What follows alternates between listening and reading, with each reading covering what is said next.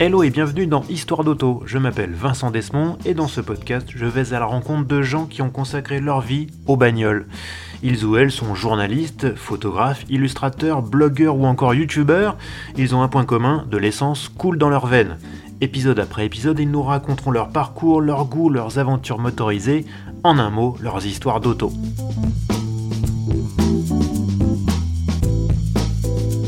Dans ce 16e épisode d'Histoire d'auto, j'ai l'honneur de recevoir l'un des plus grands photographes de sport automobile.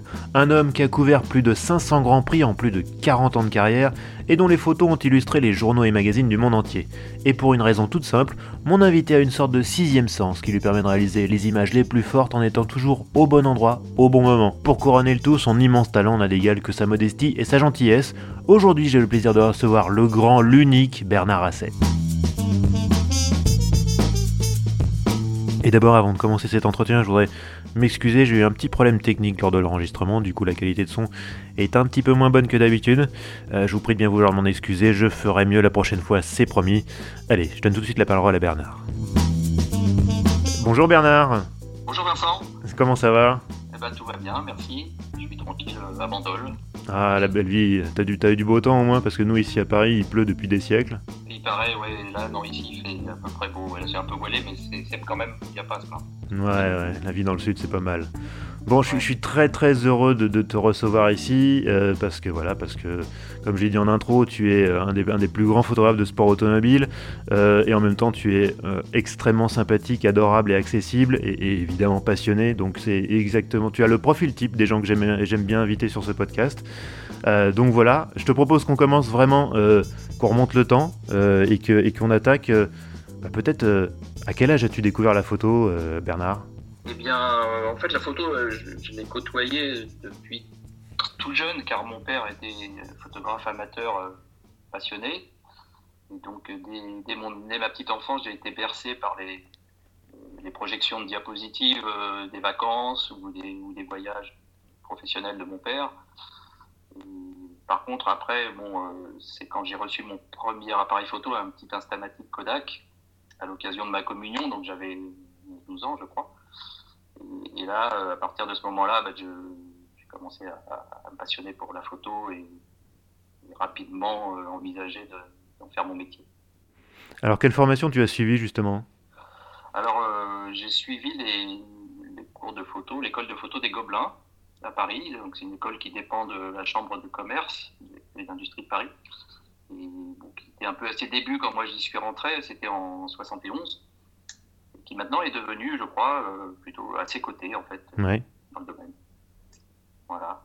J'ai passé trois ans dans cette école, euh, euh, après, avant la fin de mes études secondaires, en fait. D'accord, en, parallèle. Ouais, en parallèle, enfin, on va dire, disons qu'à l'époque, c'est une école qu'on pouvait intégrer à partir du niveau BEPC. Donc moi, j'y suis rentré après la seconde, c'est-à-dire sans avoir passé mon bac. Alors que maintenant, ça, bon, ça, ça, a évolué, ça a changé. Et accéder à cette école uniquement euh, après le bac. Et ton intérêt pour le sport automobile, il est né en même temps que ton intérêt pour la photo ou c'est venu un peu après? Alors, euh, c'est venu, c'est venu après. Euh, en fait, quand j'ai intégré cette école en, donc en 71, j'avais 16 ans, 16 ans et demi, je crois.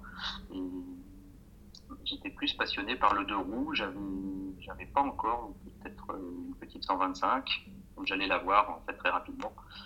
Puis j'avais eu auparavant ma période euh, Solex et mobilette.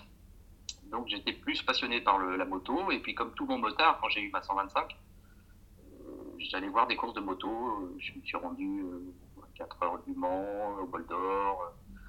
J'allais très fréquemment à, à, Montlhéry, notamment pour la course de côte euh, La Pise. Et évidemment, étant passionné de photo et, déjà dans une école de photo, bah, je faisais des photos. Mmh. Et c'est ce qui m'a amené euh, à, mes premières publications dans la presse moto d'abord. D'accord, c'était dans quel titre? Alors c'était dans un titre du groupe Pommel qui s'appelait La Moto. C'était un, joli mensuel assez grand format. Et, en fait, ce qui s'est passé, c'est que ce mensuel euh, avait organisé un concours photo en 72 auquel j'ai participé. Il fallait illustrer euh, le salon de la voiture de course et de la moto et de Paris j'avais envoyé mes photos et quelques mois plus tard, je, rencontre un, ami motard à Montlhéry justement qui me dit tiens au fait bravo j'ai vu que tu avais gagné un prix dans le magazine La Moto et, et moi j'étais pas au courant j'avais pas encore vu le magazine et, là, je m'aperçois que j'ai gagné le deuxième prix, un petit téléobjectif de marque d'une marque euh, Soligor. Et puis quelques, quelques mois se passent et pas de nouvelles du prix, je reçois rien, pas d'informations. Et plutôt que de téléphoner, puisqu'à l'époque, il n'y avait pas les portables, voilà, je ne sais pas pourquoi, je me suis rendu directement euh, rue de Lille, au siège du magazine en question, qui était donc euh, un magazine du groupe Omel, pour réclamer mon prix. Et là, j'ai rencontré quelqu'un qui m'a renvoyé sur l'endroit le, où, aller récupérer ce, prix. Et puis, voilà, c'est tout. Après, euh, j'avais mis les pieds dans, ce, dans ces locaux. J'avais vu qu'il y avait des gens qui avaient l'air de, travailler dans une bonne ambiance. Euh, ça m'a donné envie d'y retourner. Et c'est ce que j'ai fait quelques semaines plus tard euh, pour aller montrer mes photos de, moto. Photos de, de courses de moto, de Montlhéry ou autres. Et là, j'ai été reçu euh, par le rédacteur en chef de l'époque qui s'appelait Rémi Fernandez, et qui, m'a encouragé à continuer, à revenir le voir. Et, j'ai eu ma, première publication euh, dans ce magazine euh, quelques, un mois ou deux après. Quoi. Donc c'était en quelle année? Donc ça, c'était en 72. Du coup, bah, une fois que j'ai eu mes premières publications, donc c'était des, petites vignettes. je me rappelle, il y en a une, c'est motocross à Orly. Oui où j'ai eu une petite photo, euh, ils ont dû me donner 20 francs pour ça, pour ça à l'époque. Faut bien commencer quelque part. Hein. Voilà, mais j'étais super content d'avoir mon nom dans le journal, etc. Et puis, donc, j'y suis retourné plusieurs fois. Et puis, un jour, euh, je rentre dans le bureau de, toujours de ce Rémi Fernandez. Et là, il y avait une autre personne avec lui qui était Pierre Pagani. Donc, Pierre Pagani, c'était le rédacteur en chef d'Échappement, qui se trouvait dans les mêmes locaux. Donc, c'était même le bureau euh, bureau voisin de, Rémi Fernandez. Et donc Rémi Fernandez me présente à Pierre Pagani en disant voilà, un jeune photographe qui, travaille bien, etc. Et Pierre Pagani, euh, aussitôt, me propose, euh, me demande si je suis intéressé d'aller suivre des, courses, des rallyes automobiles, des rallyes tout-terrain notamment, parce que lui, lui-même pilotait en rallye tout-terrain.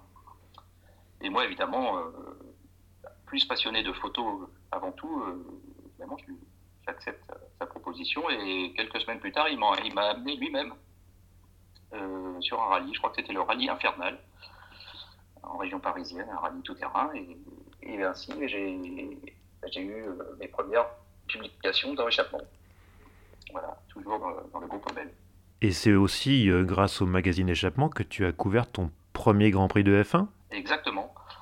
Voilà, j'avais tissé des liens les gens du groupe, donc, donc l'échappement, la moto. Et en 73, donc, euh, je décide d'aller en Angleterre avec ma petite 125. Hmm. D'abord pour aller, pour aller voir des amis, enfin une famille d'accueil chez, qui j'avais séjourné euh, quelques années avant pour apprendre l'anglais. Et puis je réalise qu'il y avait le Grand Prix d'Angleterre à, Silverstone le, le dimanche. Le 14 juillet 73. Donc, juste vraiment une semaine avant de partir, je, vois Pierre Pagani. Euh, je, lui, dis, euh, je lui demande s'il peut me faire une accréditation ou une lettre. Bon, c'était trop tard, évidemment, pour envoyer un courrier, tout ça. Donc, je suis parti avec ma lettre dans la poche, papier en tête d'échappement. Et, seulement le dimanche matin, je suis allé au, circuit à Silverstone. Je ne suis, même pas allé aux essais. Je ne savais même pas qu'il y avait des essais, à quelle heure. N'avais aucune idée du programme. Et, miracle, euh, à l'entrée du circuit, avec ma lettre et ma fausse carte de presse, on, m'a donné un pass. et je me suis retrouvé donc dans le paddock de, dans la pit lane du, du, Grand Prix de Silverstone, euh, à faire des, photos de François Sever euh, et de, de Beltoise ou de Jackie Stewart, des, pilotes que, j'avais vu, remarqué dans, dans Champion et dans Sport Auto j'étais ravi. Et j'imagine, enfin, à la fois, tu étais, euh, étais, euh, sur un nuage, émerveillé, en même temps complètement perdu, quoi. Euh, voilà, complètement perdu. Je connaissais personne. avant le départ de la course, tu allais me mettre à l'intérieur du premier virage, mais j'avais qu'un un modeste petit téléobjectif de 135 mm, donc il y a eu un énorme carambolage, pas au départ, mais c'était après quelques tours. Je crois que c'était provoqué par Jody Scheckter. Donc après, j'ai remonté la, piste pour aller sur la grille de départ. Euh, je me suis retrouvé au milieu des, épaves, des voitures. J'ai fait quelques photos, mais j'avais pas beaucoup, j'avais pas pris beaucoup de films. J'avais très peu de matériel.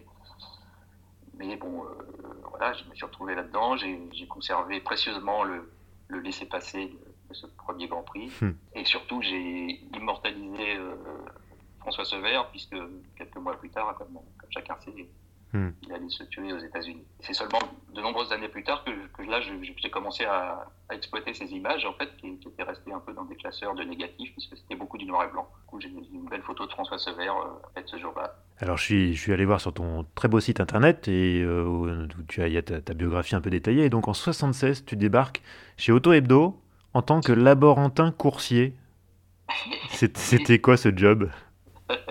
Alors, euh, bon, entre-temps, je, je, raconter brièvement ce qui s'est passé entre, entre ce Grand Prix d'Angleterre 73, si tu veux, euh, et, et, mon entrée à, au groupe Omel à Auto Hebdo en 76, pour la création d'Auto Hebdo. Euh, entre-temps, j'ai quitté l'école en, de photo, j'avais terminé mon cycle de trois années, et mon père m'avait organisé un stage aux États-Unis, alors qu'il travaillait pour une, boîte américaine, et j'ai pu aller à Détroit pendant six mois dans le service photo d'une entreprise euh, industrielle, donc rien à voir avec le sport automobile ni avec la presse, mais pendant ce stage, j'avais des, des, week-ends, des week de libre et donc je, faisais des photos d'un peu de tout, hein, puisque j'étais avant tout, comme je l'ai dit, passionné de photos. Donc j'allais aussi bien voir des, rassemblements d'Indiens, de, de, tribus indiennes, par exemple, hmm. ou des concerts. Euh, j'étais voir Elton John, par exemple, j'ai fait plein de hmm. photos. Euh, et puis je suis allé voir des courses de dragster et des courses automobiles, et notamment une course IROC, International Race of Champions, hmm. où des pilotes de F1 euh, participaient aux côtés de pilotes américains sur, sur l'ovale de Michigan, Michigan Speedway. Et là, il y avait Ronnie Peterson, il y avait Graham il y avait Jackie Stewart, qui était déjà commentateur pour une télévision américaine. donc là, j'ai fait plein de photos et je me suis dit, bon, j'envoie ça à Pierre Pagani. Je savais qu'il y avait un nouveau, un nouveau magazine qui s'était créé dans le groupe Omel qui s'appelait Scratch, dirigé par euh, Étienne Moiti. Et donc, euh, Pierre Pagani a fait passer mes photos à Étienne Moitié. Étienne Moitié les a, les a utilisées. Il m'a demandé de lui envoyer des informations. Donc, il a envoyé un courrier, une lettre avec une sorte de petit résumé de, de ma journée euh, à Michigan Speedway avec les classements. Euh, Étienne Moiti avait son frère Christian qui travaillait à l'Automobile Magazine. Du coup, Étienne, euh, pendant moi j'étais aux États-Unis, donc j'étais pas au courant de tout ça. Hum. il a fait passer des photos à son frère qui en a publié quelques-unes dans l'automobile. Et quand je suis revenu des États-Unis, donc après, euh, quelques mois plus tard, j'étais resté six mois, euh, la, la, bonne surprise de découvrir mes, publications et dans Scratch et dans l'automobile.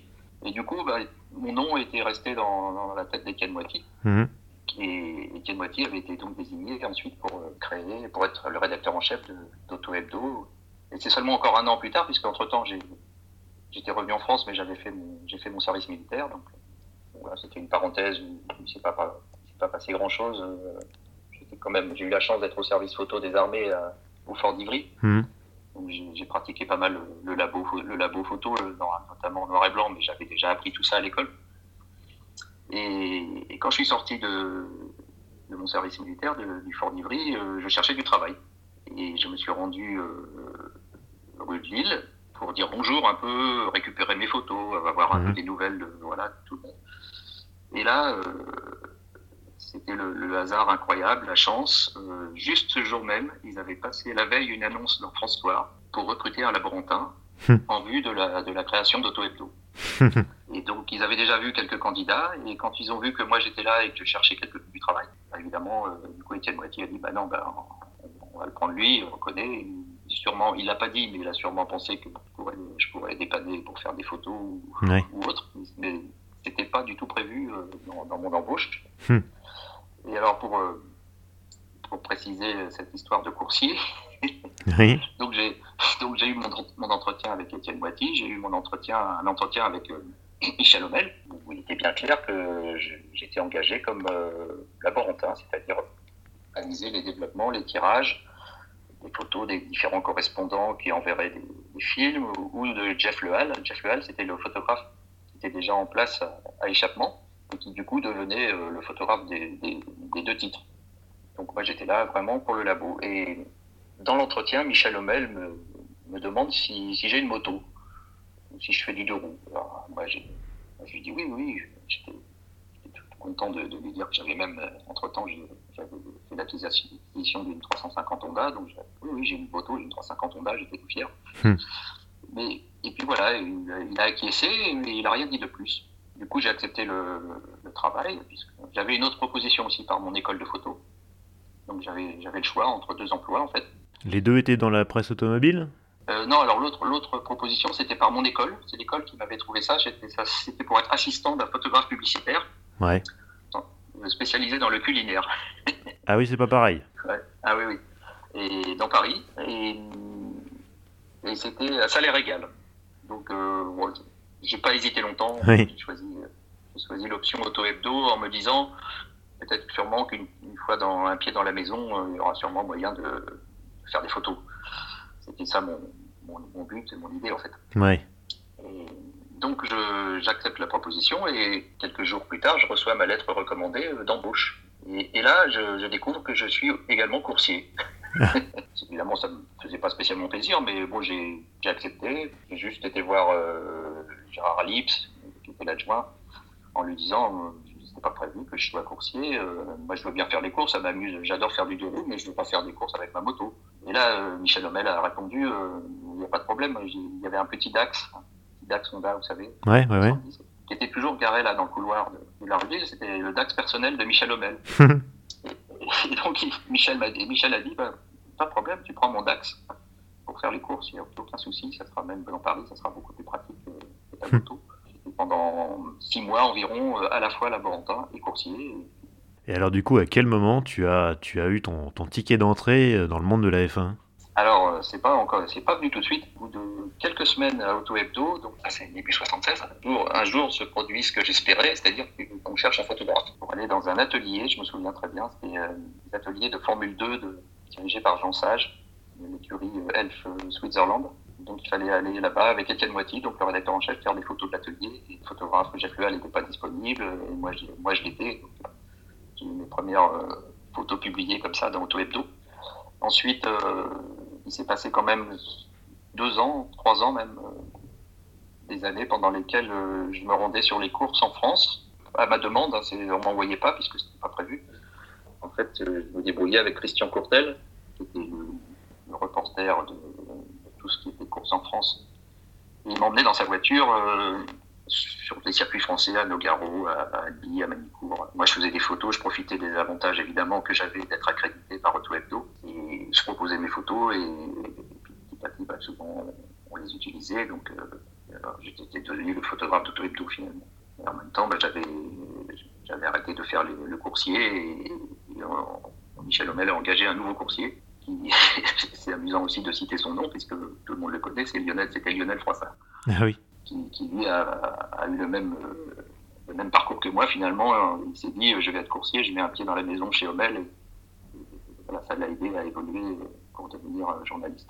Et donc, euh, pendant ces trois années, donc 76, 17, 18, de par mon statut de photographe d'auto-hebdo, j'étais pas censé aller sur la Formule 1. ou alors, si j'y allais, c'était uniquement à Monaco et au Grand Prix de France plutôt couvrir les courses annexes. Donc, euh, je suis allé sur ces quelques grands prix de France et de Monaco. Et sur mes vacances, j'ai profité aussi d'aller sur des grands prix euh, à titre personnel, puisque le journal ne m'envoyait pas. Je suis allé deux fois à Long Beach, je suis allé à Silverstone, je suis allé à Zandvoort, à Hockenheim, où là j'allais souvent à mes frais euh, pour le plaisir, en fait, pour, par passion, faire des photos, de voir, suivre des grands prix en fait. Ouais, à Long Beach, ça commence à faire des frais, ouais. Oui, oui, oui. Alors là, j'avais fait ça sur des, sur, des, sur 10 jours de vacances. La première année en 77. Donc j'ai pu être accrédité évidemment grâce à Auto Hebdo. Euh, j'ai fait une photo de Long Beach. Euh, j'y suis retourné l'année suivante avec euh, un autre éminent confrère journaliste, Jackie Morel. Mhm. Donc là, c'était un voyage, c'était vraiment touristique. On avait décidé de faire un petit road trip sur, la, sur la côte californienne. Le voyage commençait par le Grand Prix de Long Beach. Ensuite, on allait voir des, des préparateurs de, custom et de, hot rod, parce que c'était la, passion de Jackie mm. Morel. Euh, voilà, en 77 aussi, euh, il y avait un, quelqu'un qui allait devenir un grand ami, qui était stagiaire auto hebdo, c'était Eric Batt. Hmm. Et Eric Batt, on apprend, tout le monde, tout le monde savait que Renault allait débuter en Formule 1 à, Silverstone en 77 et tous les deux on va voir Étienne Moitié, on lui dit ah, est-ce qu'on pourrait aller à, Silverstone, ça serait super, c'est les débuts de Renault. Étienne Moitié nous dit non, non, non, non. il y aura, on, a, Jean-Jacques Renault, le journaliste, on a, on a, le contrat avec des PPI, et on décide d'y aller quand même euh, tous les deux à nos, à nos frais, avec, ma avec ma coccinelle. du coup, je bah, bah, regrette pas du tout parce que j'ai quelques archives de ce, de ce, moment historique quand même. complètement, oui. Voilà. Et bon, je suis un petit peu long là, mais après, c'est seulement en 78, au moment du Grand Prix de France, que, que Auto Hebdo, et notamment pas tellement Auto Hebdo, mais Michel Homel, à nouveau, euh, me dit euh, là, au Grand Prix de France, au Castellet, en 78, il va falloir que tu, te concentres aussi, que tu nous fasses des belles photos de Formule 1, car on a on va faire un numéro spécial en dehors d'Auto Hebdo, donc ça sera hors série. Donc, euh, donc là, été chargé vraiment de, de, couvrir également le Grand Prix de F1. Et je sais ce que je ne savais pas, c'est que c'était un numéro zéro en fait pour le futur projet de Grand Prix international qu'allait lancer Michel Homel euh, début 79. Et là, euh, et là, à ma grande surprise et à ma grande joie, bah, on me propose de, suivre la saison 79, tout frais payé, salarié. En intégralité en intégralité, avec Eric Batt euh, comme partenaire euh, journaliste. Duo de choc. Ouais, duo de choc. oui, pour ceux qui ne connaissent pas Eric Batt, euh, il est bien connu pour avoir fondé pas mal d'années plus tard Autoplus, dont il est resté rédacteur en chef pendant une bonne quinzaine d'années. Fait, je n'ai suivi la F1 qu'avec lui que trois saisons, ce qui était déjà pas mal, donc les 79 à 82. Après quoi, il avait quitté le journalisme et on y revenir plus tard, mais il avait intégré le service presse de Renault F1 en tant qu'attaché de presse.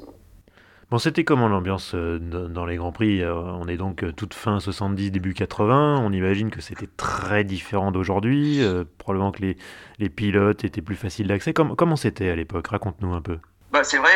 En, fait, maintenant, je me rends compte avec le recul, mais sur le moment, je ne me, me, rendais pas compte que c'était bon enfant, tout agréable, très ouvert. Euh, on partageait des, déjeuners ou des dîners avec les pilotes, les garages, on y mettait les pieds euh, très facilement. Je tournais autour des, voitures euh, complètement démontées, même chez McLaren. Plus tard, allait devenir vraiment inapprochable. Hmm.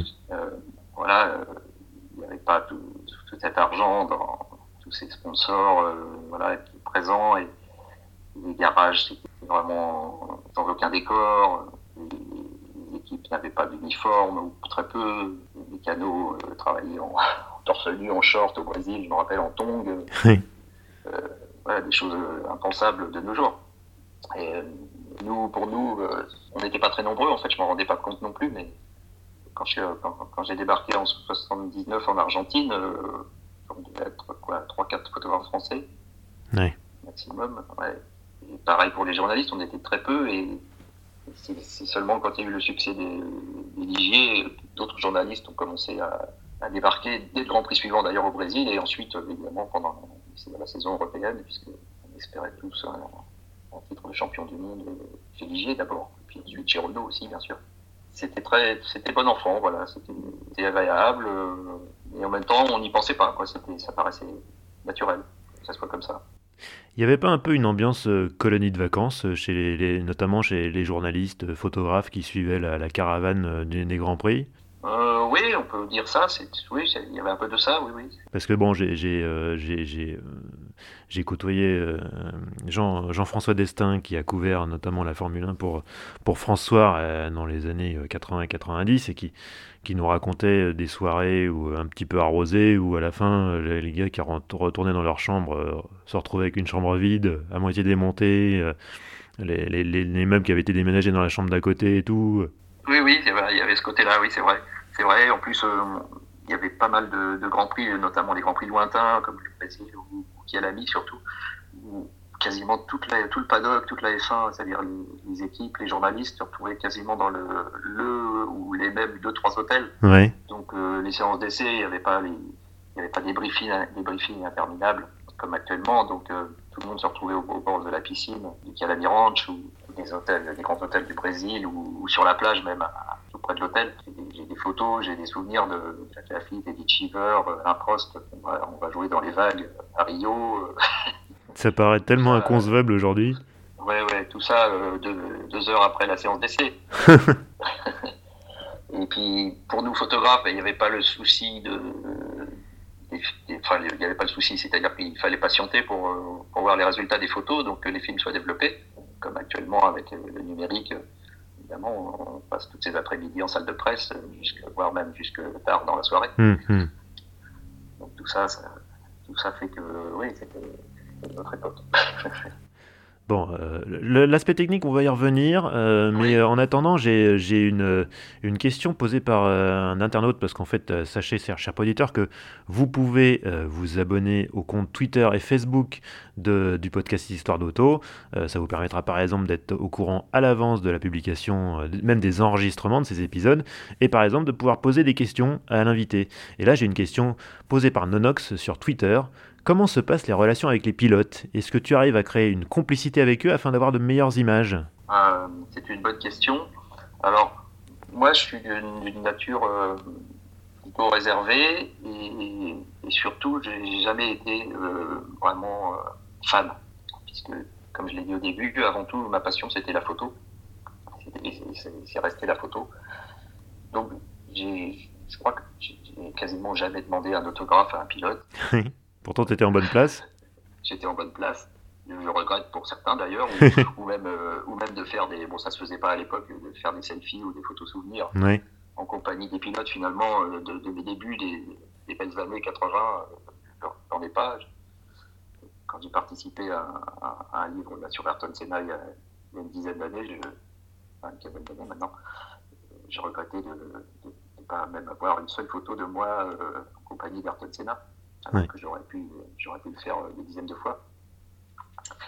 Et, donc, euh, j'ai jamais trop cherché à, vraiment sympathiser avec les pilotes, euh, préférant avoir un peu le recul. pour moi, c'était un meilleur moyen d'avoir de, faire des bonnes photos naturelles. Après, bon, c'est vrai qu'il y avait des pilotes comme Jacques Lafitte, on se connaissait bien. si vous voyez faire une photo de lui, bah, il allait faire le pitre. forcément. Ça m'étonne pas. Euh, mais, mais, en fait, j'ai jamais trop cherché à, voilà, à, devenir copain avec des pilotes. Euh, celui avec lequel j'ai eu beaucoup plus tard des, relations plus, plus, amicales, on va dire, c'est Jean Alési. Oui. Mais j'ai toujours quand même essayé de garder une certaine distance, volontairement, euh, pour privilégier le, naturel dans les photos. Il y, a, notamment un exemple d'une photo que j'ai faite connais peut-être, euh, c'est Jean Alési, euh, un peu déprimé à Imola. Euh, il vient, d'avoir un problème technique sur sa Benetton et il est allé s'asseoir sur un, un, banc. Un abri de commissaire de piste. Et là, à ce moment-là, je l'ai vu sortir de la voiture, donc j'étais tout près. Je l'avais pas vu encore de la journée, ou peut-être même du, week-end d'ailleurs. Donc je l'ai vu, il avait l'air abattu, je l'ai vu qu'il se dirigeait vers, vers ce banc pour aller s'asseoir, un peu dépité.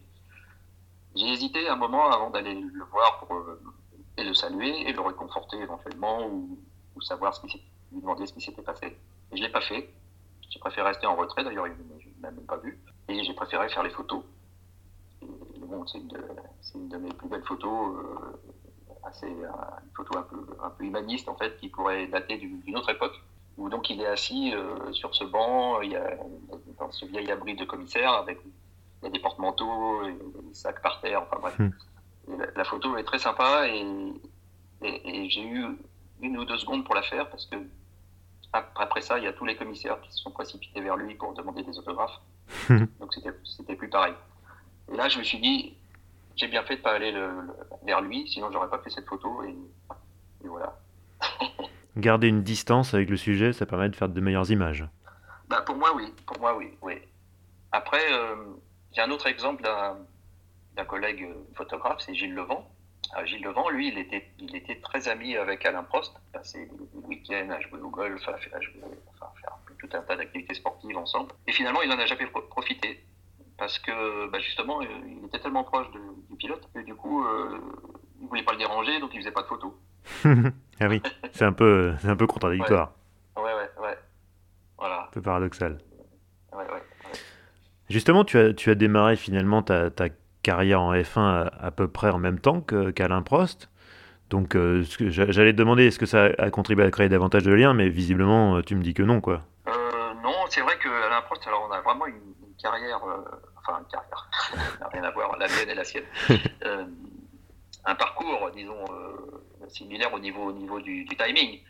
C'est-à-dire que moi, j'arrive au Toyota en 76 et lui, il, est- il commence à, à se faire, euh, à se faire remarquer en Formule Renault. Donc moi, je le, je le côtoie sans savoir, sans imaginer évidemment que ça sera deviendra le Alain Prost lorsque je vais voir ses courses en France en Formule Renault. Donc j'ai des photos de lui, quelques archives. T'as ses t'as- pas senti à cette époque-là qu'il avait quelque chose de plus que les autres euh Moi, j'aurais pu le sentir parce que euh, quand on gagne, euh, je sais pas combien, euh, 11 courses sur 13 d'un championnat, Euh, je dis ça, je ne connais pas les chiffres exacts, mais c'est à peu près cet ordre-là. Euh, c'est qu'il y a quelque chose, mais bon, je me, c'est vrai que je ne m'en suis pas trop préoccupé. J'ai pas cherché spécialement à le suivre plus qu'un autre. Et après, euh, quand il est venu, euh, il, a déma- il a fait sa, son- sa première saison en 1980. Mais il est venu sur les derniers Grands Prix de 79 aux États-Unis, au Canada, et là, on, on- était très proche de lui avec Eric Bad, avec d'autres journalistes comme euh, Jean-Louis Moncé Johnny Rive. On, mangeait avec lui, euh, en fait, on le chapeautait un petit peu parce que lui, il arrivait de la Formule 3, il connaissait personne. euh, je crois qu'il avait été sollicité pour euh, débuter en Formule 1, et puis il avait préféré retarder son, entrée en Formule 1 à l'année suivante. Donc, on- on- je l'ai bien côtoyé à ce moment-là, mais, bon, voilà, ça s'est pas passé. euh, Il n'y a a pas eu peut-être la- une accroche qu'il aurait, aurait pu y avoir à ce moment-là, je sais pas. J'ai de très bonnes relations avec Alain Prost, on a toujours eu depuis le début, mais, mais pas plus que ça. On peut pas parler de complicité, quoi. Non, non, non. Bon, tu as publié en 2014 un livre consacré à Ayrton Senna. Qu'est-ce que, quel, quel souvenir tu gardes de, de ce pilote de légende? Alors, lui, euh, bon, j'ai pas eu beaucoup plus de, relations euh, proches euh, qu'avec Alain Prost. Mais par contre, c'est vrai que quand je le voyais derrière mon objectif, notamment quand il était en dehors de la voiture, quand il s'exprimait euh, avec des journalistes ou avec des, dans, des conférences de presse, il, y avait quelque chose d'attrayant, de, passionnant à, suivre et à écouter. J'aimais bien sa façon de s'exprimer, avec des silences notamment, qui en, disaient long. Voilà, c'était le côté attachant. Ça, voilà, il, il utilisait des mots, et des expressions et qui donnaient, qui donnaient envie d'écouter et qui le rendaient attachant. Oui, puis il y avait des silences, mais il y avait aussi des moments où il avait pas du tout sa langue dans sa poche. Euh, non, c'est vrai aussi ça. Euh, bon, pour moi, moi j'ai. Là, je me rappelle aussi de la- d'une anecdote, la première fois où, où je me suis adressé à lui, en fait, c'était pour le Grand Prix international, euh, il était chez Tolman, il fallait que j'aille faire un portrait de lui, euh, parce que bah, c'était le petit nouveau en vue, c'était à Zolder, je me rappelle. Et donc je vais le voir et je me présente à lui pour euh, lui dire que voilà, j'ai besoin de faire un petit portrait de lui rapidement. Il était en train de déjeuner, je me rappelle, en train de manger une assiette de pâtes Hmm. dans, dans la loge, dans la loge Pirelli, je crois, au-dessus des stands. Et là, il me dit oui, bien sûr, il me répond en anglais, bien sûr, et tout. Et je me présente, je lui dis voilà, je suis vraiment assez le photographe de Grand. Il me dit oui, oui, je sais, je sais. Il, il dit c'est vous qui avez fait des photos de Nelson, euh, Nelson Piquet, sous l'eau, en plongée sous l'eau. Hmm. Alors là, il m'a, interloqué parce que effectivement, j'avais, j'avais fait un reportage en Sardaigne avec Nelson Piquet qui, qui voulait, qui m'avait demandé si je pouvais faire des photos sous l'eau, de lui sous l'eau. Bon, il, s'était acheté un masque et un tuba. Et, et moi, j'avais justement un appareil, un appareil sous-marin, là, un, Nico- Mykonos. Et donc, j'avais fait une photo de, à, à deux mètres sous l'eau hein, de, de Nelson Piquet avec son masque et son tuba, qui a été publiée dans Grand Prix International. Et Ayrton, Ayrton avait remarqué cette photo et avait associé, associé cette photo à, à mon nom. Incroyable. Et donc, c'était incroyable.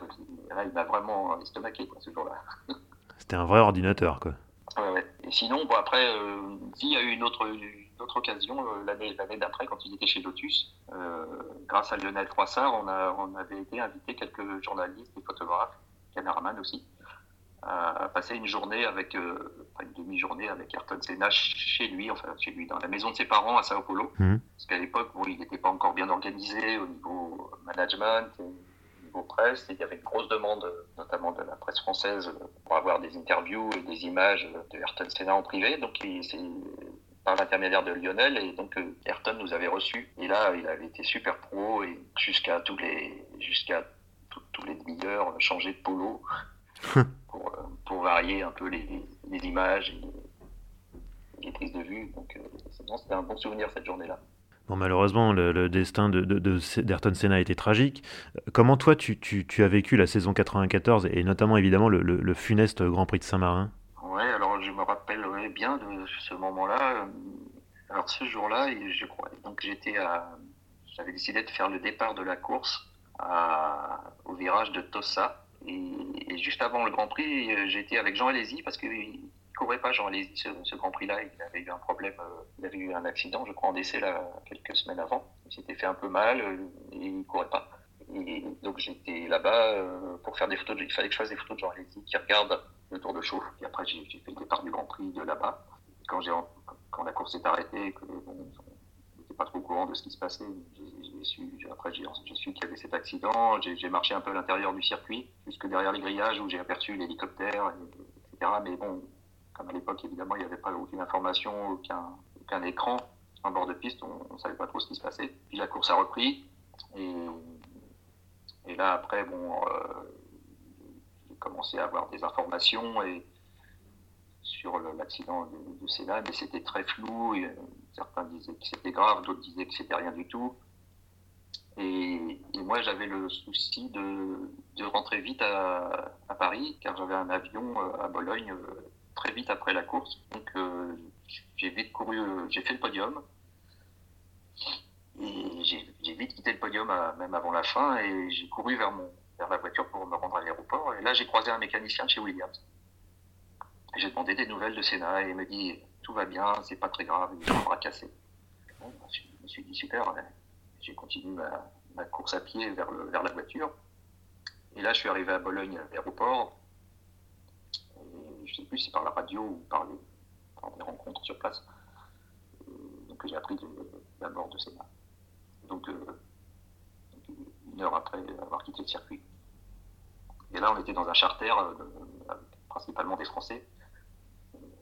Dans tout le vol, il n'y a pas eu, on entendait les mouches voler. Il n'y avait pas un bruit, personne ne bronchait. Et, moi, j'étais ouais, vraiment pas bien. Si bien que le grand suivant, Monaco, j'ai annulé, j'y suis pas allé. J'avais, plus goût, pas, goût, pas, pas le goût d'y aller. Pourtant, Monaco, c'est un grand prix que je n'aurais pas voulu rater, c'était bien celui-là. Mais bon, heureusement, euh, après la passion euh, est revenue. je me suis rendu au Grand Prix suivant. Je ne sais plus lequel c'était. En tout cas, c'était un gros choc, effectivement accident. Justement, c'est une question que je pensais te poser un peu plus tard, mais euh, euh tu es, quand même en bord de piste avec, euh, avec des voitures qui, qui foncent parfois à 300 km/h ou plus. Euh, il y a quand même un élément de, de risque. comment toi tu l'appréhendes? Oui, c'est vrai, j'y ai souvent pensé. je fais un peu, bon, je fais attention quand même, mais on fait, bon, on a toujours le risque. Chacun sait, on ne doit pas s'appuyer sur les rails, on ne doit jamais tourner le dos aux voitures. Bon, c'est vrai que j'ai quelque chose, et souvent il m'est arrivé aussi de prendre des risques, de me mettre à des endroits un peu limites pour avoir la belle photo, avoir une meilleure photo, même des endroits où on n'est pas censé se mettre. Bon, on prend le risque quelquefois. Mais d'une manière générale, j'étais quand même plutôt assez prudent, même si voilà, le risque zéro n'existe pas. On l'a bien vu des fois, euh, notamment aux 24 heures du Mans, hmm. des endroits où l'accident on voit des photographes qui se baladent et qui, avec euh, les boules de caisse, ne voient rien ou n'entendent rien, enfin, n'entendent rien surtout d'abord. Hmm. Mais arriver d'être proche de sorties de route, de recevoir des, quelques gravillons euh, sur la tête. Hmm. Mais voilà, ça n'a pas été pire que ça. Je pense pas avoir jamais dû courir ou me déplacer pour esquiver une voiture, comme c'est arrivé à certains photographes, des fois, la chance, je pense, ce genre de problème. Bon, il y a il y a eu très peu d'accidents, hein, finalement, je pense, euh, qui ont touché des photographes. Hein, en général. Bon, on va essayer de partir sur quelque chose d'un petit peu plus positif. J'ai une question euh, posée sur Twitter par Olivier, un, très fidèle poditeur que je salue au passage. Bernard, quelle est la plus belle émotion que tu aies vécue sur un Grand Prix? Il y en a peut-être beaucoup. Oui, il y en a beaucoup. C'est une question. Euh, il y a eu des émotions, bah, les émotions tristes, comme, comme celle dont on, vient d'évoquer sur oui, mais là, pour le coup, c'est pas une belle émotion, là. Non, mais c'est une émotion quand même. Oui. Il y avait eu, euh, dans, le, dans le même style, il y avait eu, euh, il y avait eu celle de- du décès de Gilles Villeneuve. Bah, pareil, euh, cette chape de plomb qui était tombée sur le, sur tout le circuit, tout le paddock, euh, quand on a appris son décès aussi. Bon, enfin, je pense que tu voulais plutôt que je parle des, de belles émotions. de Oui, c'était plutôt ça, oui. Bah, il y a eu victoire de Jean Alési à, à Montréal, par exemple. Oui. super, super content pour lui. Montréal en 95. Euh, il y a eu ses premiers succès de, de- de Jacques Lafitte et de Ligier. Alors, en plus, c'était les tout premiers Grands Prix euh, Grand Prix international. Donc, euh, c'était une grande joie. Et en plus, on a célébré ça après le soir. Jacques, grand seigneur, a invité toute la presse française au restaurant. Hmm. Truc impensable aussi maintenant. Il y a eu aussi le, la période, le Grand Prix de France 79 quand même, où on était précipité vers le podium pour célébrer la, la première victoire de Renault et de Jean-Pierre Jabouille, Bon, sans, sans savoir que je loupais plein de choses euh, beaucoup, encore plus importantes euh, sur la piste. Oui. Pas, pas plus importantes, mais aussi importantes. Voilà, sinon, non, j'ai- ça ne me revient pas comme ça. Il y en a sûrement plein d'autres. hein, mais J'ai une autre question euh, posée par- sur Twitter par Pierre-Yves. À quel moment, selon toi, la, la F1 a basculé du sport vers l'industrie? J'imagine que par là, il veut dire à quel moment les, les sponsors ont pris une telle emprise que ça a changé vraiment le visage du sport? Ouais, alors, euh, ouais, je dirais euh, la- entre la fin des années 90 et le, dé- le début des années 2000, ouais. Ah, c'est quand même assez récent alors. Ouais, pour moi, oui, parce que, bon, même si ça, ça a été progressif, hein, évidemment. On en parlera sûrement plus tard, parce que tu vas me parler de, de, de Schumacher. Oui, La période char- charnière, à mon avis, c'est c'est la période Schumacher. d'accord. À ses débuts, on a une, une F1 qui, est- qui est encore un peu, même si, même si ça se perd, mais elle est encore un peu artisanale, on va dire, qui rentre chez Jordan et puis chez Benetton. Et puis petit à petit, quand il est chez Ferrari, euh, ça se professionnalise. J'ai un exemple d'ailleurs à ce propos, c'est c'est que hum, les premières années euh, de Schumacher chez Ferrari, les photographes, on, pouvait encore aller dans le garage Ferrari. C'était réglementé, on pouvait y aller qu'un par un, avec une durée limitée de 20 minutes. Tout ça, c'était géré par l'attaché de presse de Ferrari.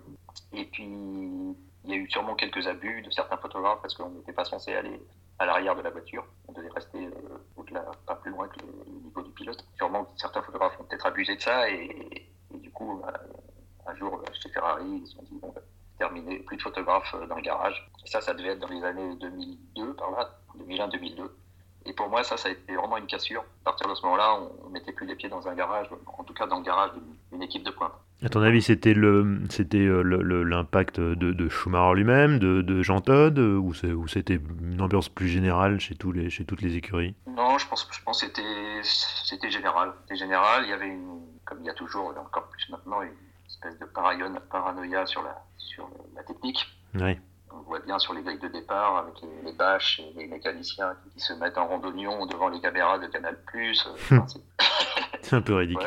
oui. Ouais, ouais, c'est complètement ridicule et bon, bah, lié- c'était lié à ça. Je pense pas que ça soit une instruction de, ni de Jean Todt, ni de Michael Schumacher à l'époque. Même si quelquefois euh, j'ai vu Michael Schumacher euh, faire un petit signe de la main envers un photographe, parce que nous-mêmes peut-être qu'il l'a fait une fois avec moi, parce qu'on était trop près de son casque avec un avec un super grand angle. On a toujours envie de donner des effets Ouais. avoir une photo un peu plus, un peu plus forte qu'une autre. Et voilà, des fois, on s'approche trop près. euh.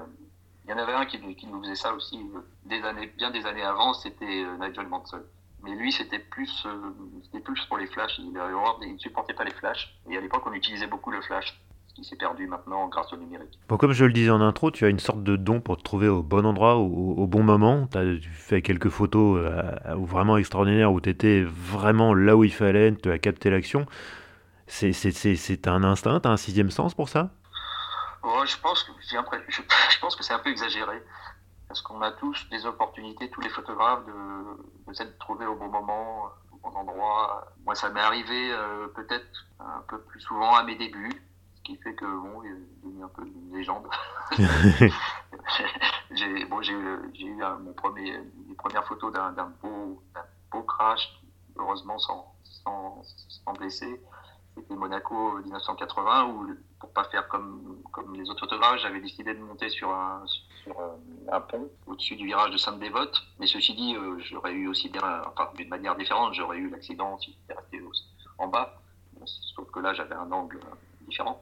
Mais après, ce qui est, ce vrai, c'est pas pour ça que j'ai eu plus de chance, c'est que souvent j'ai essayé de, d'éviter les, les endroits où se mettaient tous les autres, tous les autres photographes. Que j'avais, la chance de pouvoir me le permettre, notamment, notamment avec Grand Prix International, parce que il fallait que j'amène des images différentes et qui pouvaient être de préférence artistique. Donc, en plus, je savais que on aurait de toute façon les photos classiques, traditionnelles. On les aurait eues de toute façon par les autres photographes ou par, les agences. Donc, j'ai après, quand même quand Grand Prix s'est arrêté, euh, j'ai continué à, me comporter de cette façon, c'est-à-dire euh, éviter à tout prix le, premier virage euh, hmm. systématiquement. Essayer de chercher des angles différents, quoi. Voilà.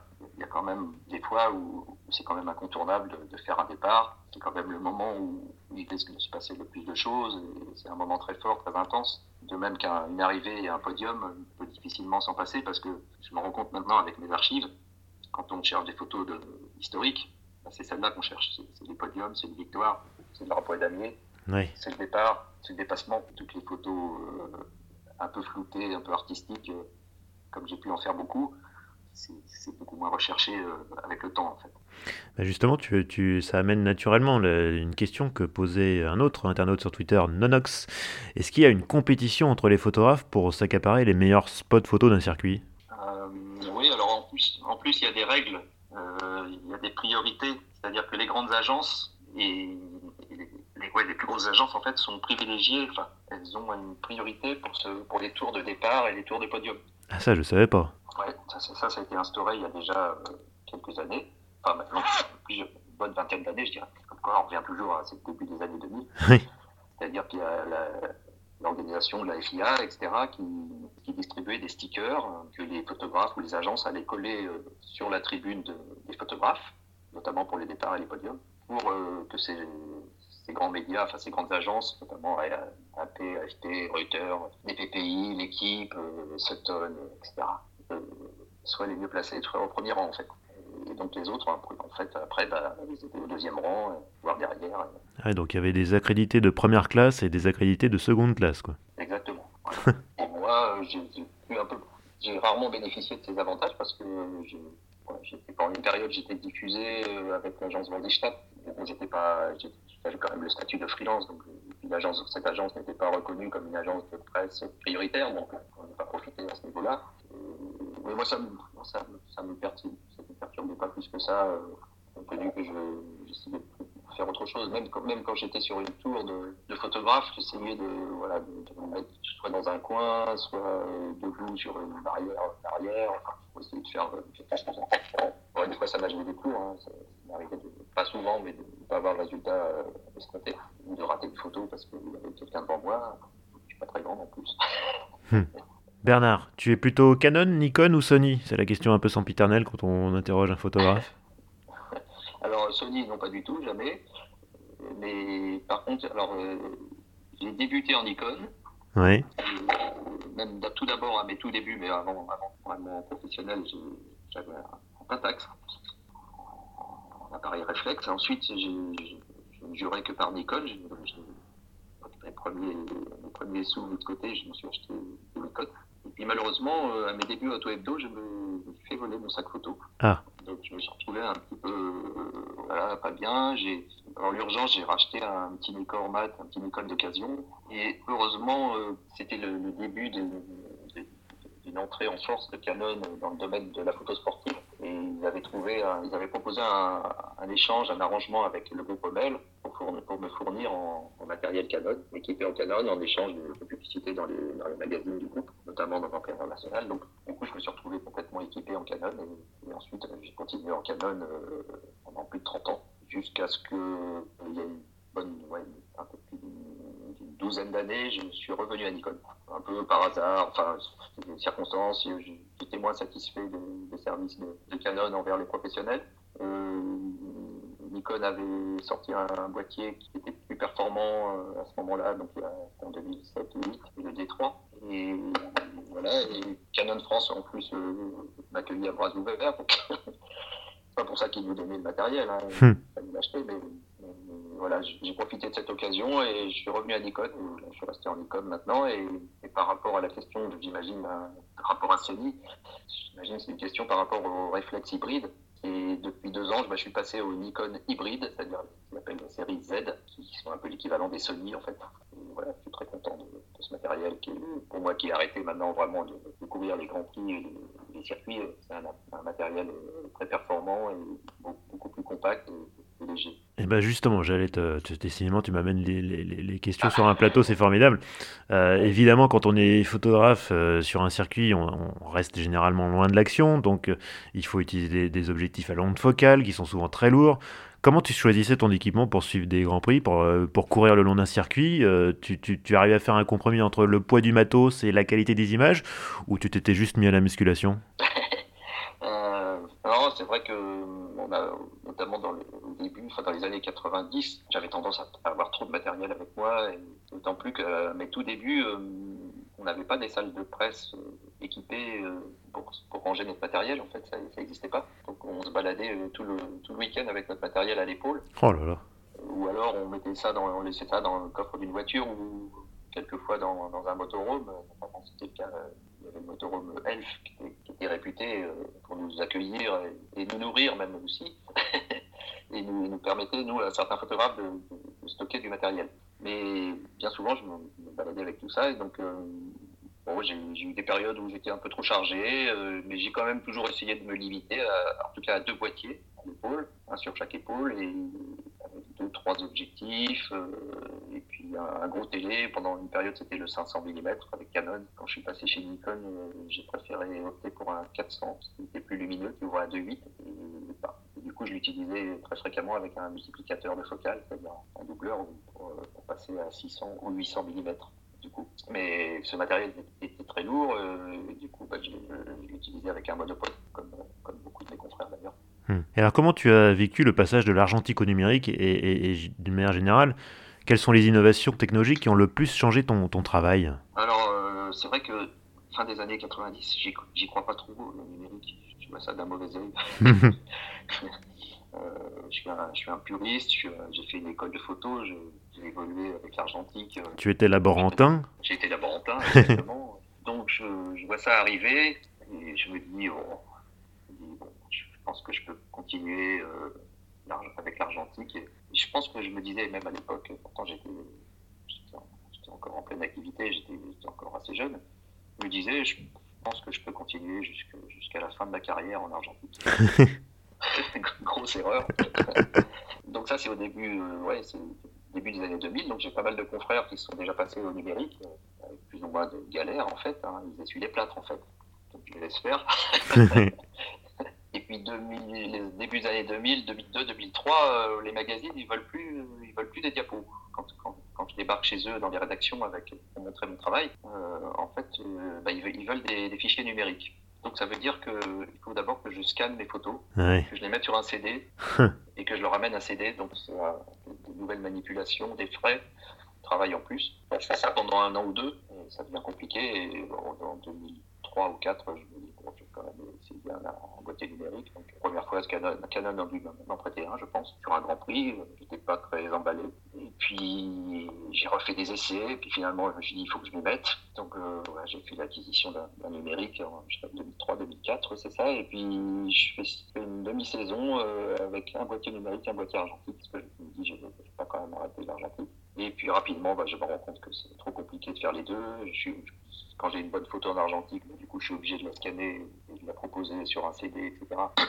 j'ai pas encore mon site internet à l'époque. Donc euh, bah, l'année d'après, euh, je crois que c'est 2004, je passe complètement en numérique et, là je me dis, euh, je me suis pas dit, je me suis pas dit d'ailleurs que j'aurais dû le faire plus tôt, parce que comme, je le disais tout à l'heure, n'était pas encore très au point jusqu'à ce moment-là. Ça, ça, a encore continué à bien évoluer jusqu'à maintenant, hein. mais en tout cas pas de regret parce que simplifier, ça a réduit aussi finalement quand même un peu les coûts parce que j'avais une note de frais de film et de développement Hmm. astronomique après chaque Grand Prix. Pourtant, je faisais assez peu de photos, genre, je me limitais à 40 à 50 films, 36 poses, mais bon, pas de regret, et c'est vrai que ça, ça, a changé beaucoup de choses, en, surtout en bien. Le côté négatif, c'est que bah, ça a condamné toutes les après-midi et les soirées sur, un week-end de Grand Prix, c'est-à-dire que fini les, fini les restaurants après la course. Enfin, déjeuner sur le pouce ou un sandwich à 22h en salle de presse, très rapidement dans un restaurant qui, nous sert encore à cette heure-là. Enfin bref, par contre, le soulagement du lundi, le besoin d'aller courir, chercher à attraper un avion, de faire dérouler toute la nuit pour rentrer de, enfin toute la nuit, pour rentrer de, je sais pas où, de Monza, hmm. avec la voiture pour vite aller développer à Paris, etc. Donc euh, l'un dans l'autre, c'est quand même, euh, ça nous a quand même bien facilité le travail. Bon, alors tu n'as pas fait que de la F1, je crois. Tu as découvert d'autres sports automobiles. J'ai même vu des photos de toi des JO d'Albertville. Exact. alors il faut que tu nous expliques là. Alors, euh, étant, étant, avant tout comme je l'ai dit déjà, passionné par la photo. tous les sujets m'intéressaient toujours. Euh, et, c'est vrai qu'après une petite dizaine d'années, même pas une dizaine d'années, à suivre les Grands Prix, euh, j'éprouvais déjà une petite, euh, une certaine lassitude en fait. Parallèlement à Paris, j'avais déménagé, j'avais repris un, local où il y avait, c'était un ancien photographe, donc il avait, un, il avait aménagé, ça en studio. Donc le studio, j'avais bien pratiqué à l'école, ça me plaisait aussi. Et je me suis dit, tiens, pourquoi pas tenter euh, des photos studio, faire de la mode, euh, de la nature morte, de la publicité. J'ai commencé un petit peu à, à, démarcher un peu tous azimuts, à la fois dans la, dans la mode, dans la publicité, chez les constructeurs aussi pour faire travailler sur des dossiers de presse, etc. et puis, pour en revenir aux Jeux Olympiques, parallèlement, je déposais des photos à l'agence Vandistat. Donc, ce qui, du coup, me donnait des, ouvertures et des contacts pour euh, couvrir d'autres sports. Puis en, bah, ça s'est passé en 92, donc euh, Gérard Vandistat voulait constituer une équipe pour, euh, pour les JO d'Albertville et de Barcelone. M'a proposé de, voilà, de suivre, de faire partie de cette équipe. Et j'étais ravi parce que c'était un, des rêves de, ouais, de, mes débuts, avant l'école de photo, de, un jour couvrir les Jeux Olympiques. Alors on imagine que techniquement, euh, d'un point de vue organisationnel, c'est très différent d'un Grand Prix. Euh, comment tu as appréhendé ça? Oui, alors j'avais la chance de, bah, d'être intégré dans cette équipe et du coup de ne pas avoir le souci du planning. C'est-à-dire que c'est pas moi qui décidais où j'allais, mais, j'ai eu la chance quand même de pouvoir euh, couvrir des, disciplines très variées. Mais, mais c'est pas moi qui les choisissais au départ. Mais, une fois que tout était engagé, mis en place, euh, il n'y avait pas de souci, si ce n'est que, comme pire que pour la Formule 1, c'est très réglementé, les Jeux Olympiques. Déjà en 92, euh, pour couvrir le, 400 mètres d'athlétisme, on ne se met pas n'importe où on n'a que deux, trois spots euh, hmm. possibles euh, pour, s'installer. Donc ça ressemble plus à une, tribune de photographe de départ de Grand Prix qu'autre chose. Euh, sauf d'autres domaines, par exemple, j'ai couvert le tir à l'arc. là, il n'y a, pas beaucoup de médias, il n'y a pas beaucoup de photographes. Facile de travailler librement, évidemment. Mais bon, c'est vrai que faisant partie d'une grosse structure, je n'avais pas le souci d'organiser mes, prises de vue, mes choix de discipline. D'accord, bon. Bernard, ton actu en ce moment, c'est euh, Michael Schumacher, tu en as parlé, tu publies un très bel album euh, qui lui est consacré. Est-ce que tu peux nous, parler de ce projet euh, qui, je crois, est assez particulier? Oui, alors, comme, comme, je disais tout à l'heure, Michael Schumacher, pour moi, c'est le pilote d'une période charnière. c'est le dernier champion avec lequel j'ai pu faire des sujets, grâce aux journalistes évidemment qui les ont organisés, des sujets magazines avec la collaboration du pilote. Et en plus, chacun sait ce qui, est arrivé à Schumacher. Donc, hmm. et, je me suis dit, je dit, j'ai couvert toute sa carrière en Formule 1. J'étais là à son premier Grand Prix en 91. J'étais là à son, dernier chez Mercedes. Euh, voilà, j'avais, j'avais vraiment envie de, de, faire quelque chose sur Michael Schumacher, d'autant plus que je trouve que surtout en France, on, il n'y a pas eu beaucoup de choses faites, faites sur lui, contrairement à Senna par exemple. Hmm. Et voilà, j'ai commencé à compiler des photos euh, et à faire un petit album euh, sur, un, sur une plateforme de, de livres numériques, donc comme, chacun peut faire euh, avec des photos de vacances. Et j'en ai fait quelques 3-4 exemplaires. Voilà, et puis je me suis dit, bon, j'aimerais bien pouvoir publier, faire ce livre en plus grande quantité. Et j'ai envoyé cette maquette, ce, ce, livre maquette à Jean Todt. Et en lui disant que j'aimerais bien faire euh, l'album en petite, série. Et, je lui ai demandé s'il serait d'accord pour euh, m'écrire une introduction. Et à ma grande surprise, trois mois plus tard, j'ai reçu, euh, j'ai reçu son, son, petit manuscrit, parce que je lui avais demandé de le faire en manuscrit, s'il était d'accord. Son hmm. petit manuscrit de, sur, le, sur mon album, quelque chose de très sympa. Et ça, c'était il y a déjà plus de deux ans, donc il s'est passé pas mal de temps. Depuis, après, vu, vu, vu, ce que j'avais reçu de Jean Todt, je me suis dit il faut que, il faut que j'adresse la même chose, la même demande à, à l'attaché de presse de Michael Schumacher, Sabine, Sabine Kem. Mhm. Donc je lui ai envoyé aussi un exemplaire de cette maquette et, pareil, elle m'a répondu euh, favorablement, avec enthousiasme, et elle a accepté de m'écrire un petit mot aussi euh, pour l'album. Et puis malheureusement, le, deux ans ont passé, voilà, j'étais un peu hésitant, euh, je ne savais pas trop comment m'y prendre pour parvenir à, réaliser ce livre. Et, puis euh, l'année dernière, j'ai rencontré euh, Bruno Bayol et, Lionel Lucas. Donc Lionel Lucas, c'est un jeune éditeur euh, dont on a parlé, dont on parle ces dernières semaines, puisqu'ils ont réalisé tous les deux le, livre Formula Helmet, un très beau livre sur l'histoire des casques des pilotes de Formule 1. Et on s'est rencontrés à Rétromobile, parce que j'ai collaboré avec eux pour ce livre. J'aurais fourni des photos d'archives. Et je leur ai parlé de mon, projet, de mon idée d'album sur Schumacher. Et voilà, Lionel Lucas a été emballé, il m'a suivi et on a, organisé tout pour faire le livre cette année. Enfin, on voulait le sortir là, la semaine prochaine pour être mobile. Hmm. Donc il, va sortir effectivement, et je l'attends, je ne l'ai pas encore vu. Mais je suis allé à l'imprimerie euh, au mois de décembre euh, pour, suivre l'impression du livre, etc. Donc il est là et, c'est un livre, bon, c'est très personnel, c'est un petit album, euh, j'espère de bonne qualité. Et il n'y a, pas, a pas de texte. Donc en, gros, c'est un, petit, euh, c'est un petit album de souvenirs, quoi. C'est un petit album de photos, euh, avec, pour agrémenter, vu que comme j'avais, j'ai pas fait ça avec un auteur, avec un journaliste, il n'y a que moi qui ai, donc euh, fait quelques, écrit quelques témoignages. J'ai, pour compléter ce que m'avaient écrit Jean Todd et, Sabine, Ken, j'ai réussi à contacter euh, d'autres personnalités comme Rose Brown, euh, Flavio Briator, Peter Sauber, Jean Lazy aussi qui m'a écrit quelques lignes, Patrick Tambay, et si bien que le, livre est parsemé de, quelques petits euh, témoignages comme ça. Et du coup, comme il y a très peu de textes, on s'est permis le, luxe de, traduire tous ces petits textes en quatre langues, italien, anglais, allemand et japonais. Et puis le, petit, la petite cerise sur le gâteau, c'est qu'il y a un petit, tirage photo qui sera vendu, euh, intégré dans le livre. Un petit portrait de, Michael. Voilà, bon, euh, c'est un petit tirage, hein, c'est 500 exemplaires. Il ne sera pas diffusé en librairie, hein, il sera disponible uniquement sur, chez Red Runner, donc l'éditeur de, de, Formula Helmet. Et moi, j'aurai quelques livres à disposition dans ma galerie à Bandol, puisque j'ai ouvert une petite galerie à Bandol. Je suis pas tous les jours, mais de temps en temps. Hmm.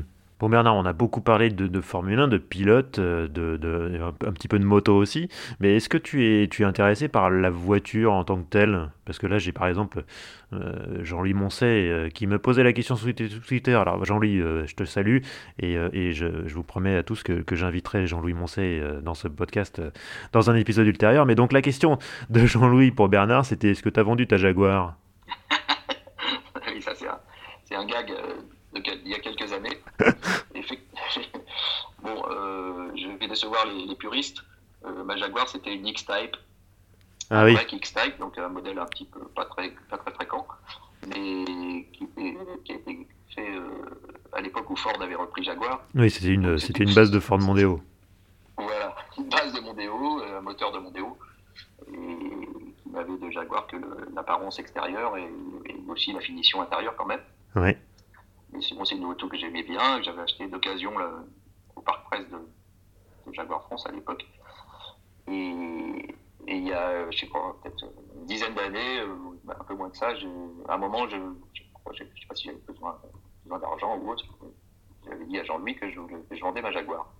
voilà, euh, ça l'a amusé. Et, finalement, je l'ai jamais vendu. Enfin, je l'ai plus maintenant parce que entre temps, elle, elle, était accidentée. Mais, ah. Mais, mais bon, pour répondre à ta question, je suis, je suis pas spécialement passionné des, autos. Je roule euh, tous les jours avec un petit cruiser. Ouais? ah oui, c'est collector ça maintenant. C'est un peu collector, ouais. c'est vrai que j'apprécie, moi, j'apprécie le côté rétro de cette voiture. Ouais. Il n'en est pas une, hein, c'est une néo-rétro. Voilà, j'ai toujours aimé les lignes de, de cette voiture euh, très originale. Mais j'ai eu la seule auto que j'ai eue euh, à mes tout débuts quand j'avais 23, euh, 24 ans, c'était une Carmen Guilla. Eh, joli. Voilà, qui était une jolie voiture aussi, mais ouais, pareil, une petite voiture bon marché, mais j'ai jamais eu ni envisagé de l'acquisition d'une belle auto de collection. Quoi. Tu apprécies l'auto plus en tant qu'esthète alors? Voilà, voilà. Euh, j'apprécie de, photographier une belle auto. Euh, c'est vrai que j'aime bien aussi les, réunions historiques où des, belles, des belles autos anciennes sont, sont réunies. J'adore les photographier parce que c'est vraiment. Voilà, et j'ai une autre passion aussi, je sais pas, tu avais peut-être prévu de m'en parler, c'est. Je suis allé plusieurs fois à Cuba. Depuis, depuis, depuis, une quinzaine d'années, donc euh, je, suis passionné pour. J'adore les vieilles américaines en fait. Ouais. Et voilà, je suis allé là-bas six fois maintenant pour photographier, uniquement pour, euh, dans le but de photographier les, voitures, euh, les nombreuses américaines qui, hmm. roulent là-bas. Bon bah du coup, ça, ça d'habitude, je, je, pose à mes invités quatre questions rituelles qui sont, tournent vraiment autour de leur passion pour la voiture, mais du coup, évidemment, J'imagine que, premièrement, tu ne fréquentes pas trop les sites d'annonces automobiles? Euh, Non, pas trop. Voilà. Tu veux dire pour les ventes pour le Bah oui, ou pour juste pour rêver, euh, rêver à ce que tu pourrais éventuellement avoir dans ton garage. Non, non, pas du tout. Bon, donc déjà, ça élimine une question. Euh, la question suivante, par contre, là, tu, tu, auras, tu, tu, tu vas peut-être pouvoir me répondre. Est-ce que tu as un, un, un, souvenir de road trip qui t'a particulièrement marqué? Oui, alors j'ai eu l'occasion d'en faire un très beau avec Romain Bernard. Romain Bernard, c'est le nouveau rédacteur en chef d'Auto Hebdo. Mhm. Euh, à l'époque, il n'était pas encore, mais c'est Philippe Séclier qui, avait lancé, il avait lancé l'idée de faire des hors-séries, euh, des hors-séries produits euh, en groupe Omel. Et donc, il y avait eu un hors-série Porsche qui avait été réalisé et, dans le sujet, dans, le sommaire de ce hors-série, il y avait un, road trip américain dans, un, dans une Porsche cabriolet 911. Ouais. Et donc on a fait ce voyage euh, un peu, un peu rapidement, hein, en 11 jours, Los Angeles, euh, New York avec Romain Bernard. C'est un super souvenir. Ah oui. En 11 jours, ouais, c'est un sacré rythme. Hein.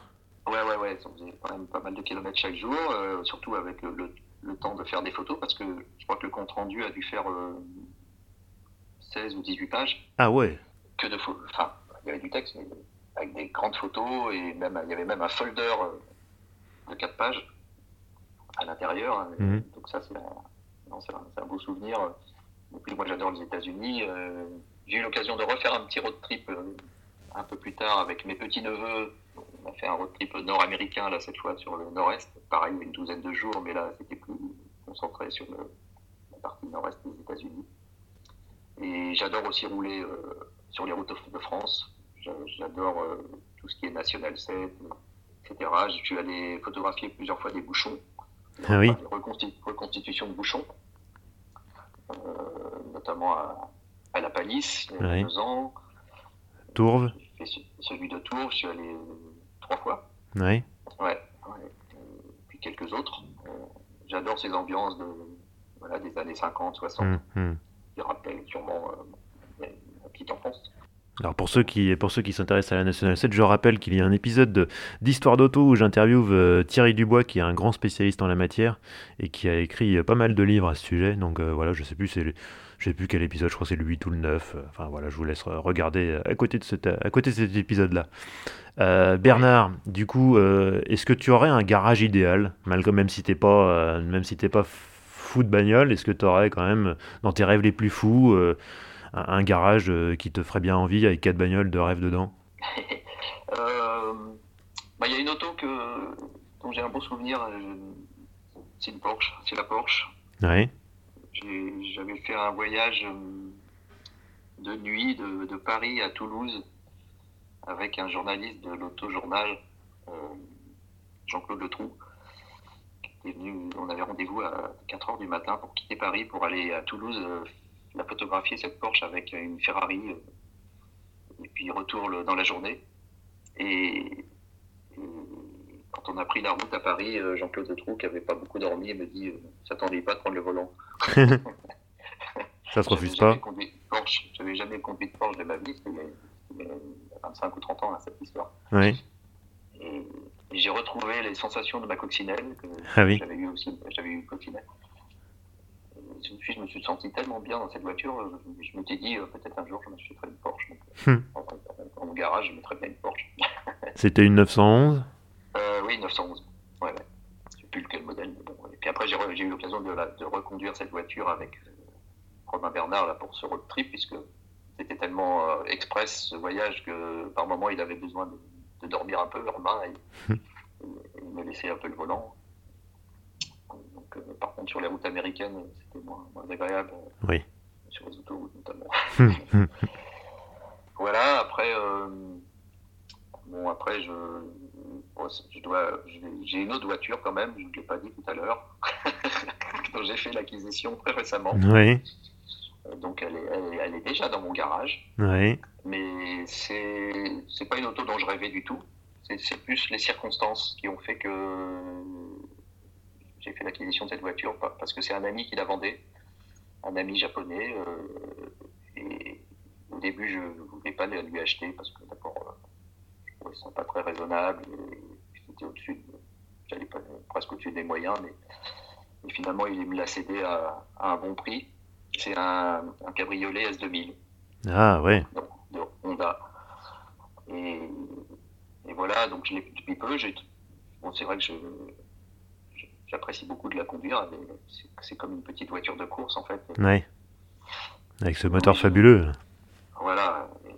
ça m'a rappelé, je ne l'ai pas dit, ça, on n'en a pas parlé, j'ai eu l'occasion de, de, faire des stages de pilotage, notamment chez Winfield à, à Manicourt, et, et, puis après une autre fois à, à, en F3 à la Châtre.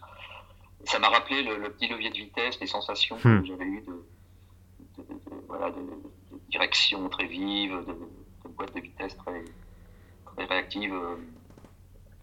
Je retrouve ça avec le S2000. Les sensations d'une monoplace. Voilà, exactement. Voilà, qu'on qu qu apprécie de, de, placer dans un virage, même si c'est pas en roulant très vite. Ouais, je crois qu'il y a. Voilà, je, je suis en train de me dire que je, je me reverrais bien aller ouais, faire, faire une journée, une demi-journée de circuit avec. bah, en tout cas, c'est le plus beau compliment, je pense qu'on puisse faire à une sportive, de dire qu'elle offre des, des, sensations de monoplace, donc euh, effectivement, bravo. Bon, écoute, si ton garage idéal fait deux bagnoles, écoute, c'est très bien. Hein. Moi, ça, moi, ça me va. Hein. Encore une fois, je suis. Ah bah voilà. Je, je tiens beaucoup. Bah, il en manque plus qu'une alors pour arriver à 4. Voilà, il en manque plus qu'une. T'as pas une, après, une, sculpture roulante qui te fait rêver, je sais pas, une, une Lamborghini Miura ou, des, ou une, une Ferrari 250, euh, des trucs comme non. ça? Non, pas du tout ce, ce genre d'auto. Après, ça serait plus. Euh, mais bon, euh, pour moi, le, ça serait plus un utilitaire. Ouais. Je pense. Euh, mais déjà, le, le petit cruiser euh, me sert d'utilitaire. Donc, euh, par exemple, quand je fais des salons rétromobiles, euh, j'enlève les sièges arrière et je le remplis jusqu'au jusqu'au plafond euh, de photos. Et finalement, il fait, il fait l'affaire. donc, non, après, ça serait, ça serait plus en nostalgie, une coccinelle ou. Ouais. Bah, très bien. Quelque chose comme ça. Bah écoute, ouais. voilà, on a notre garage, t'as ton garage idéal là. Voilà. T'as plus qu'à trouver la, la coque, c'est à racheter une Porsche et c'est bon. Exactement. Et puis il y, y, a la moto aussi, hein, quand même, dans le garage. Ah oui. J'ai toujours une moto, je m'en sers plus beaucoup en ce moment. J'ai une Deauville Honda aussi. Oui. Euh, J'ai eu aussi euh, des Yamaha. Euh, voilà, je... il y a une moto qui me fait un peu rêver, c'est une, une Guzzi. Oui. Une nouvelle série classique là, qui me plaise bien. Je sais pas si j'y si je changerai ou si je la prendrai un jour, enfin on verra. Mais, mais Là, je t'avoue que je t'avoue que je suis moins expert. Hein. C'est le podcast Histoire d'auto, euh, Histoire de moto. C'est quelqu'un d'autre qui le fera peut-être, mais ça sera pas moi, je pense. Ouais. Ouais, bon, écoute, voilà. Bernard, merci beaucoup d'avoir euh, consacré euh, ce, ce, ce, petit moment à, à nos auditeurs. Je te, je te, remercie vraiment infiniment. Euh, on te trouve sur les réseaux sociaux, peut-être? Alors, je suis ouais, à mon nom. Je suis sur Instagram et sur Facebook. Ouais. Bernard Assé, tout simplement. Bah, très bien, je mettrai, je mettrai les liens euh, dans la description de l'épisode. Voilà, sinon, bah, si ceux qui viennent dans le midi ou qui habitent dans le coin, euh, peuvent me, me contacter pour euh, me retrouver à la galerie, puisque j'ai ouvert cette petite galerie à Bandol l'été dernier. Ouais. Qui, qui, est un petit peu bon. En ce moment, c'est très calme, évidemment. Oui. Donc, j'y vais pas tout, j'y vais pas souvent, j'y vais pas tous les jours, mais j'habite à, à 10 minutes à pied, donc euh, quelqu'un qui veut me, me rencontrer m'envoyer un message. Et puis, si, si je suis là, bah, je, le, je, le, retrouve là-bas, je, je, je, lui présente mes photos qui sont, qui sont exposées. Il y en a une cinquantaine. Et puis on peut échanger un petit peu. Et, puis je propose aussi quelques bouquins, notamment, j'espère très rapidement, très prochainement, le Schumacher. Oui. Voilà, donc ça c'est à Bandol en centre-ville. Bah, très bien. Bah, le message est passé. Voilà. Merci beaucoup Bernard. Je, pense que, je, pense que je te ferai revenir parce qu'effectivement j'ai l'impression qu'il y a plein de sujets qu'on a à peine effleurés et ça m'embête un petit peu. Donc je pense que, je pense que si ça te dérange pas, je te, je te ferai revenir ultérieurement dans, dans, ce podcast. Ouais, avec plaisir, pas de souci, merci. Merci beaucoup Bernard. Au revoir. Merci Vincent, au revoir.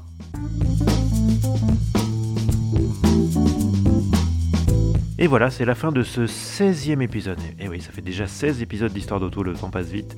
Euh, je vous remercie de l'avoir écouté encore une fois. Toutes mes excuses pour la qualité d'enregistrement moins bonne que d'habitude. C'est promis, je ferai mieux la prochaine fois. Petit pépin technique, ça arrive malheureusement. En tout cas, si ça vous a plu, malgré la qualité de son dégueulasse, euh, n'hésitez pas à vous abonner, voire à laisser une, petite note, une appréciation sur la plateforme où, vous êtes abonné à ce podcast. Ça fait toujours plaisir. Euh, ça aidera aussi accessoirement euh, d'autres gens à découvrir ces entretiens, donc c'est bien. Vous pouvez aussi vous abonner à la page Facebook ou au compte Twitter d'Histoire d'Auto. Vous recherchez Histoire d'Auto au pluriel, vous allez tomber dessus directement. Non seulement ça vous permettra d'être tenu au courant de la mise en ligne des nouveaux épisodes, mais ça vous permettra aussi d'être au courant des enregistrements à venir et du coup de pouvoir poser des questions aux futurs invités. Voilà. Et donc si tout se passe bien, et il n'y a pas de raison que ça se passe mal, donc ça devrait être bon, le prochain épisode sera en ligne le 15 février. Euh, bah, d'ici là, euh, bah, si vous n'avez pas encore écouté les, 15 autres épisodes, eh bah, n'hésitez pas, hein, ils sont dispo, hein, vous pouvez y aller. Et puis moi je vous dis à très bientôt et bonne route, ciao